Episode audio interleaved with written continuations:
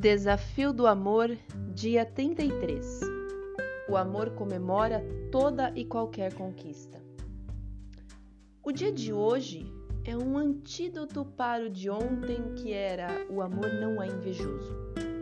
Comemorar é espantar a inveja e não dar lugar à reclamação. 1 Tessalonicenses 5, 16, 18 diz: Regozijai-vos sempre, orai sem cessar, em tudo dai graças, porque esta é a vontade de Deus em Cristo Jesus para convosco. Quem ama, valoriza as pequenas conquistas da pessoa amada.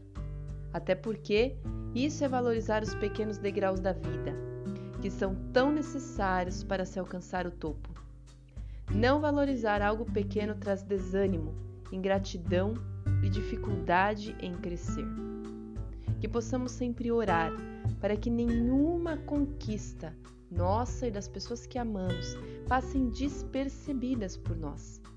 E assim, sempre valorizando os avanços, os crescimentos e os ganhos que cada um de nós damos para nos tornarmos a melhor pessoa que nascemos para ser em Cristo Jesus. Mateus 25, 23 fala: Disse-lhe o seu Senhor: Bem está, bom e fiel servo.